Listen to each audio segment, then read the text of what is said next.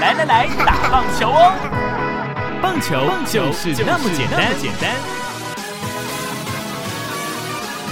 棒球那么简单，欢迎收听今天的节目啊。那我们今天要聊的呢，就是球场上面的魔咒到底有哪一些呢？你在讲这个话题的，就是在针对某一个球队吧，还是针对某一个人？某个人。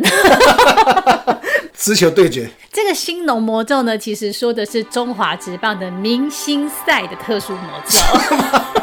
说来听听吧。哎，是。棒球那么简单，听众朋友打给后，米后米上，欢迎收听今天的节目啊。那我们今天要聊的呢，就是球场上面的魔咒到底有哪一些呢？哦，这个棒球场上面的魔咒，美美职、日职、中华职棒都有哈。有哪一些魔咒呢？今天呢，我邀请到呢资深的棒球人哈东哥来跟大家一起来聊聊。东哥好，嗯，Hello，各位听众朋友，大家好。是东哥印象中的魔咒有哪一些魔咒呢？哪些魔咒在印象当中就是？呃，最近的魔咒就是金控魔咒啊，是，对，是虾米是金控魔咒呢？就是呢，话说中华职棒由金控这个控股公司、金融控股公司接手经营或者是冠名之后呢，这个球队呢，顶多只得到季冠军，到现在还没有拿到总冠军。嗯，那尤其是中信兄弟的球迷朋友，一定又在算了，糟糕，创下七年六次打进总冠军赛都是亚军，没有得到总冠军的。一个记录哦，除了刚刚东哥讲的这个金融魔咒之外呢，还有这个成泰 Cobras 的芭比魔咒，还有圣头王魔咒、三连战魔咒。那这个主场的就是阿扁魔咒，竟然还有一个我看到一个兴农魔咒，东哥有印象吗？我怎么会有印象？哎，跟你们球队有关系，怎么会没印象嘞？嗯，在我生涯当中，很像没有任何的一个魔咒，因为呃。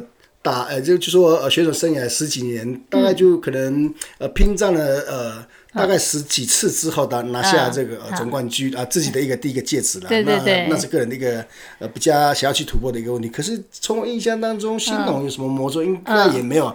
在两千零四年的时候，终于拿下这个呃球队的第一冠了，应该是等很久的魔咒。对。根本就不是有没有这个完全没有什么魔咒的这样的一个是这样的一个说法。好哦，那我来告诉你，好来告诉球迷朋友，来告诉大家，这个新农魔咒呢，其实说的是中华职棒的明星赛的特殊魔咒。说来听听吧。哎，是中华职棒的明星赛呢，从这个中华职棒大联盟的呃，从中华职棒十三年开始，也就是呢，中华职棒跟这个台湾职棒大联盟合并，两联盟合并之后呢，好，从那个时候开始的明星赛，只要呢球队跟新农牛分在同一队的球队。一直到二零一一年，仍然是没有办法在明星赛里面取得胜利，累积的战绩怎么样呢？战绩是九败一和，所以呢，这个诶明星赛的记录呢，为什么叫新农魔咒？就是只要跟新农牛队同队的球队呢，不管是明星红还是明星白，好都没有办法取得胜利，是一个十连不胜，而且是五连败的成绩。哦，这个问题不是在我身上哈，我在我记录当中，呃，有参加过十五次一个明星赛啊，那就十年不胜。透过透过美金这样子解释之后，哦，他是中华职棒大联盟十三年开始，其实我是中华职棒第四年已经有明星赛的这样的一个资格了，难怪我对这个记录完全是没印象哦，可能 可能不想面对，呃，也不是不不想面对。我从这个呃明星赛的这比较不理想的这个状况当中，不难怪那在后期的时候，不管是穿明星红队的一个球衣，还是明星白队的一个球衣，很像一胜难求，有这样的味道，都是带着这个失望的一个心情回去母队哦。原来。新农还有这个魔咒啊？你怎么可以把这个记录把它翻出来呢？还是找得到啦。是好了，棒球场上的魔咒其实还蛮多的哈。这个，但是呢，最近其实球迷朋友比较热烈讨论的哈，就是这个第四棒魔咒。你在讲这个话题的，就是在针对某一个球队吧？还是针对某个人？某个人。没有，因为其实很多球队都是讲说，哎，我们正中有不动的第四棒，直球对决。对，为什么要是不动第四棒呢？因为其实站在第四棒的角色，应该就是算是球队这个表现最稳定的人，没错啊，甚至是精神领袖。也是算一个球队里面的一个招牌一个指标对，一对个对对对是呃呃，球队的战绩应在最近是下滑当中，嗯。嗯，可能就很多选手的表现就会这个拿到台面来去做一些检讨。嗯，那最大的一个检讨大概就是恭喜这部分啊，跟去年来去做比较的话，的确有很大的落差。对。呃，包括全员打的数量，呃，包括在呃这个得点圈的一个呃打击率等等啊，可能都是相对对球迷来讲哈、都会呃拿拿出来就鞭打的一个话题了 啊。其实我们应该说到哈，在二零一九年哈球季结束之后呢，这个中信兄弟的不动第四棒彭正明，哈也在当年度退休之后呢，让这个让出了第四棒的位置，所以球队呢自然也要找第四棒的接班人。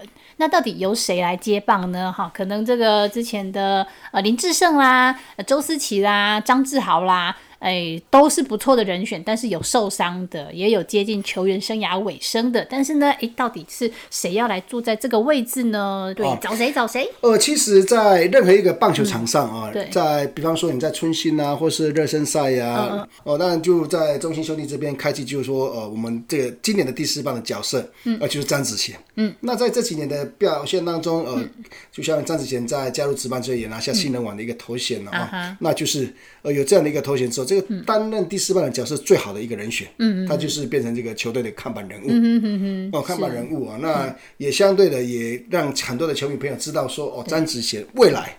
就是能够呃呃变成呃球队的一个精神级领袖，来去接班彭正明这样的一个角色。哦，是，但是第四棒呢，其实要坐在这个位置上，要有稳定的打击力，然后还有稳定的表现，心理状态、心脏也要够强。以各队看起来，目前乐天桃园队的林红玉或陈俊秀，或者是富邦悍将的林奕泉，哈，哎，看起来相对之下稳定性也比较高，啊、安打的产量啦、长打能力也都还算不错。詹子贤今年当第四棒，呃，先不管他的一个表现如何了，对。他就会拿彭正敏来去做比较。哦，对，比较之后一定会有这个优缺点啊。可是，呃，球迷朋友说啊，张子贤当然第四棒之后，把这个彭正敏拿来起来去做比较的时候，的确哦，在整个表现不如一起了啊，跟彭志明那种在球队那种这个所谓的一个呃人气啦，包括在这个呃贡献度这部分啊，就是跟彭志明有一很大的一个落差了。哦，那不过说为什么是魔咒？因为呢，不管谁在这个位置，只要在中信兄弟第四棒，都会打不好。